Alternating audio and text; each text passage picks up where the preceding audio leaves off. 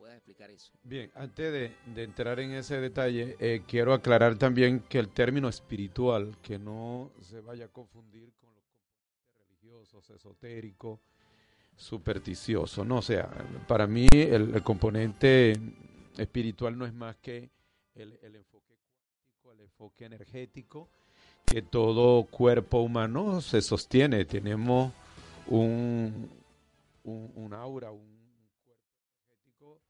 eh, que circula en nuestro sistema a través de los meridianos energéticos que son los que le dan y vitalizan los órganos del cuerpo O sea, eh, somos un ser de una divinidad, o sea, nosotros no necesitamos dioses externos porque de por sí somos una partícula divina que trasciende todos los planos y todas las dimensiones, o sea, y eso va mucho más allá de los enfoques religiosos que se quedan muy a propósito, eh, es bueno que esto lo sepamos, porque al nosotros encarnar en nuestro cuerpo perdimos la memoria original de quienes realmente somos en nuestra esencia divina. Y ahorita urge recuperar y hacernos conscientes que somos una divinidad encarnada aquí.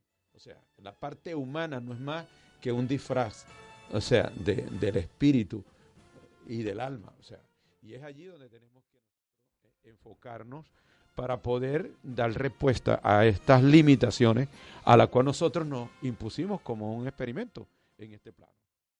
Nuestro viaje divino en todos los universos. ¿no? Y eso ya la física cuántica se está, se está acercando precisamente a ir respondiendo a esto.